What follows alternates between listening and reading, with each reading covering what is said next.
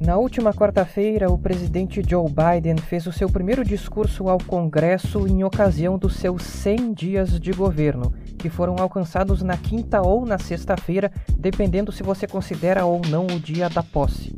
Biden usou o discurso para delinear os seus planos para o resto do mandato investimentos massivos em infraestrutura, proteção social e combate às mudanças climáticas. Se o presidente tiver sucesso em concretizar tudo o que planeja, o discurso da última quarta-feira vai entrar para a história como um marco do fim da era do liberalismo de Ronald Reagan. Biden quer ampliar o papel do Estado na sociedade americana. Ao longo dos últimos 100 dias, Biden se revelou aquele candidato tão comum, apagado, que não despertava entusiasmo em ninguém, se revelou um presidente com a ambição de romper com o consenso do pensamento econômico que existe em Washington, D.C. desde a década de 1980. O discurso de quarta-feira e as expectativas sobre o futuro do governo Biden vão ser tema de uma das próximas edições do podcast. Hoje a gente não vai olhar para frente, a gente vai olhar para trás, para os últimos 100 dias. Olá, eu sou o Rossano Vilagrandias e esta edição de A Volta ao Mundo em 10 Minutos é um balanço sobre os 100 primeiros dias de governo de Joe Biden.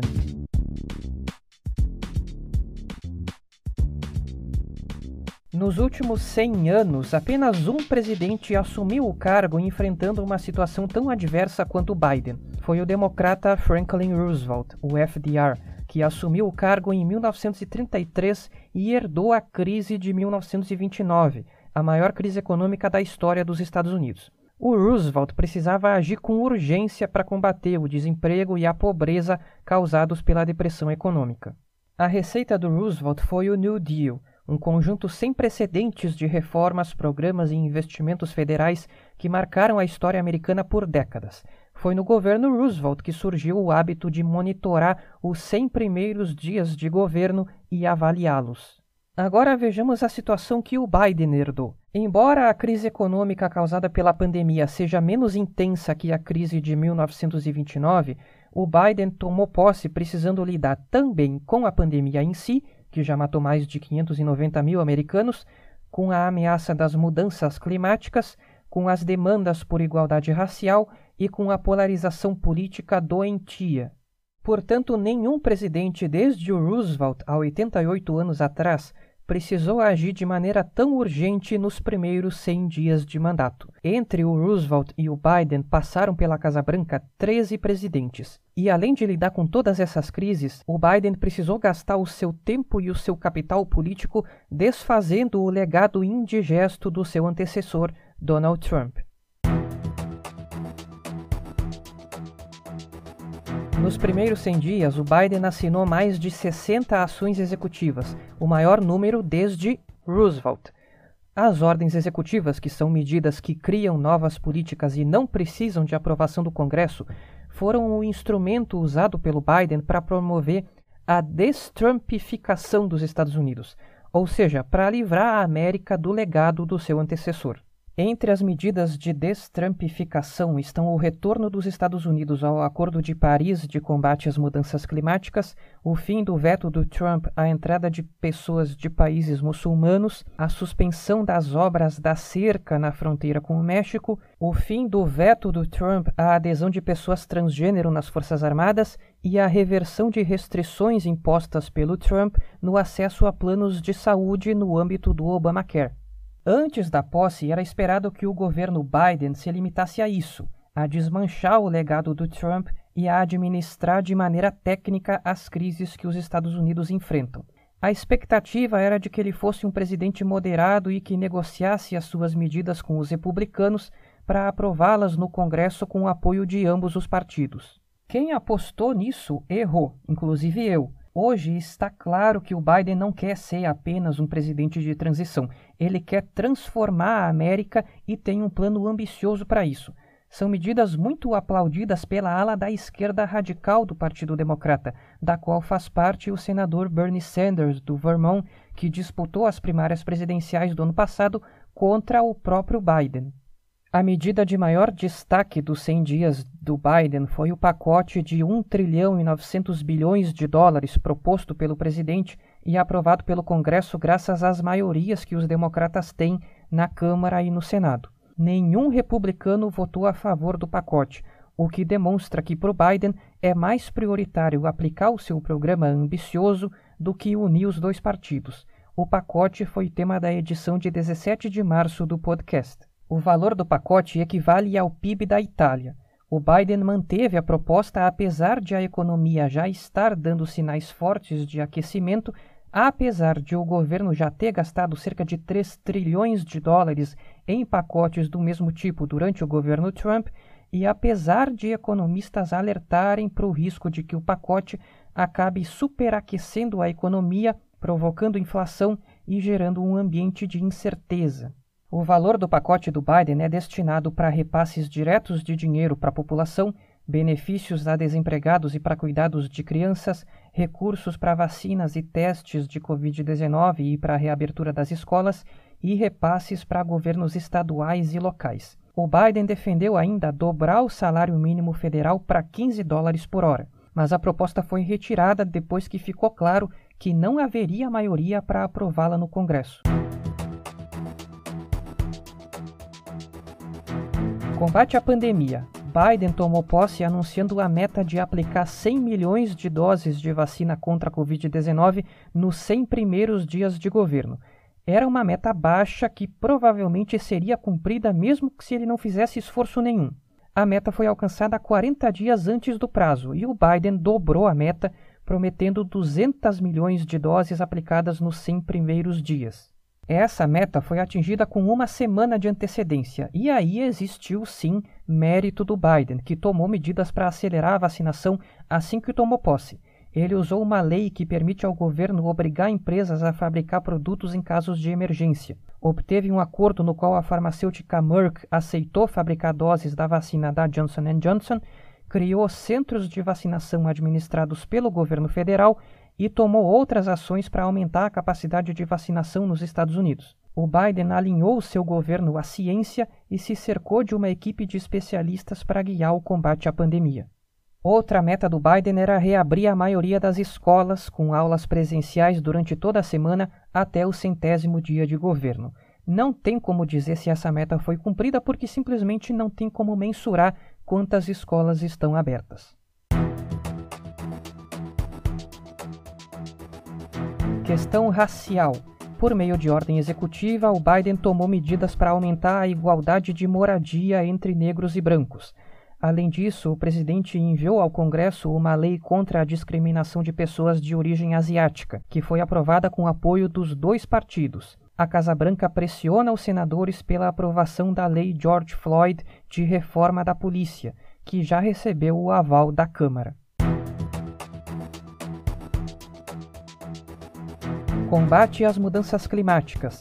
Biden foi o organizador e anfitrião da Cúpula dos Líderes, evento que reuniu virtualmente 41 líderes mundiais, além do próprio Biden, na semana passada. Em ocasião da cúpula, o presidente determinou a meta de reduzir as emissões de gases causadores do efeito estufa pelos Estados Unidos entre 50% e 52% até 2030 em relação aos níveis de 2005.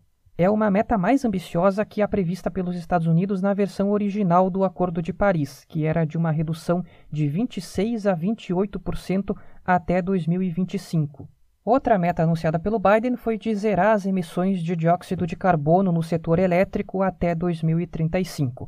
São passos importantes em direção ao objetivo final dos Estados Unidos, que é atingir a neutralidade de emissões em 2050, ou seja, emitir apenas a quantidade de gases que a natureza do país seja capaz de absorver, impedindo que os gases contribuam para o aquecimento global. dá para perceber que o Biden foi muito apressado e ousado nos temas de política doméstica. Já na política externa, ele foi em uma marcha mais lenta. O presidente demonstrou em várias ocasiões que os Estados Unidos estão, sim, de volta ao papel de líder geopolítico e diplomático mundial e são, novamente, um fator de estabilidade e equilíbrio nas relações internacionais. Mesmo assim, parece que a política externa está recebendo pouca atenção do presidente. Os passos tomados até agora talvez não sejam o suficiente para reconquistar a confiança total de alguns velhos aliados como Europa, Japão, Coreia do Sul, Índia, Austrália e Nova Zelândia. Em alguns aspectos, parece até que o Biden está mantendo o isolacionismo do Trump quando, por exemplo, promete a retirada total das tropas do Afeganistão no próximo dia 11 de setembro, ou quando hesita em distribuir vacinas que estão sobrando nos estoques americanos para os países pobres ou para aliados em necessidade, como a Índia. Essa demora da Casa Branca em se mostrar presente e atuante para os aliados pode estar deixando desconfiados alguns países que temem a influência da China. Embora o Biden esteja no caminho certo na confrontação com Beijing, denunciando as violações de direitos humanos, mas se abrindo à cooperação, o presidente deveria acelerar o passo nas estratégias de amarrar alguns países à influência americana.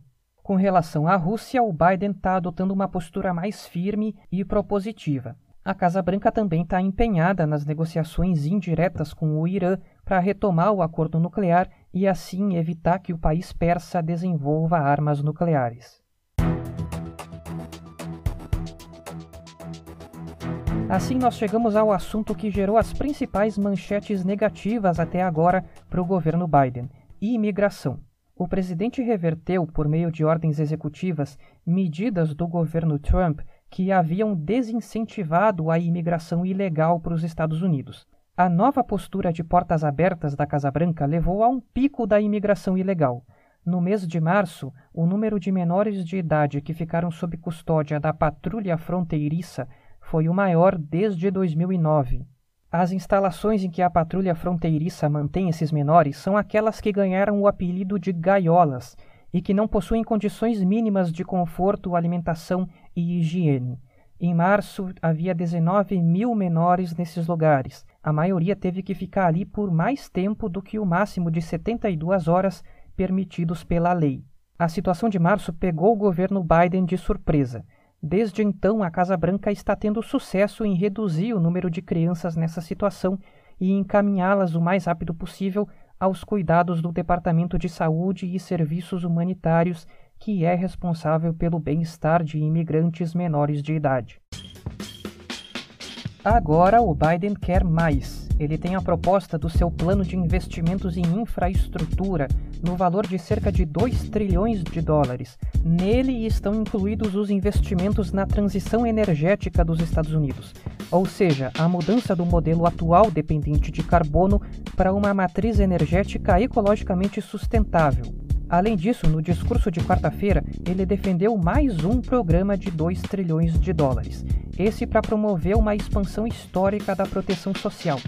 Fique ligado aqui no podcast porque nas próximas edições os planos para o futuro do governo Biden vão estar em pauta.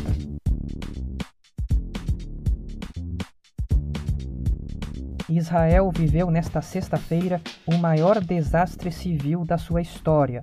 Dezenas de pessoas morreram em um tumulto do qual ainda pouco se sabe durante um festival judaico no Monte Meron, no nordeste do país, perto das fronteiras com o Líbano e com a Síria. Até a noite deste sábado, o número de mortos estava em 45. Cerca de 150 pessoas ficaram feridas. O festival reuniu cerca de 100 mil pessoas no sopé da montanha. Aglomerações como essa podem acontecer em Israel porque o país já tem 59% da população totalmente vacinada contra a Covid-19 e 64% receberam ao menos uma dose. O festival foi o maior evento realizado no país desde o início da pandemia. Pelas informações que se tem, a tragédia aconteceu porque havia pessoas demais em um corredor, algumas delas caíram de degraus e isso causou um esmagamento, com muitas pessoas caindo em cima umas das outras. Agora a questão é como pode ter acontecido essa tragédia em um evento que ocorre todos os anos e costuma atrair multidões até maiores. O festival de Lag BaOmer homenageia o rabino Shimon Bar Yochai, um sábio do século II. O primeiro-ministro Benjamin Netanyahu visitou o local do desastre e prometeu um inquérito para investigar as causas.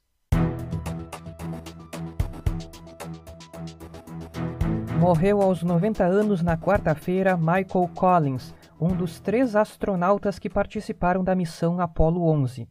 Mas, ao contrário de Neil Armstrong e Buzz Aldrin, Collins não pousou na superfície da Lua. Ao invés disso, ele se manteve dentro do módulo de comando Columbia, orbitando o satélite natural da Terra. Ele morreu de câncer.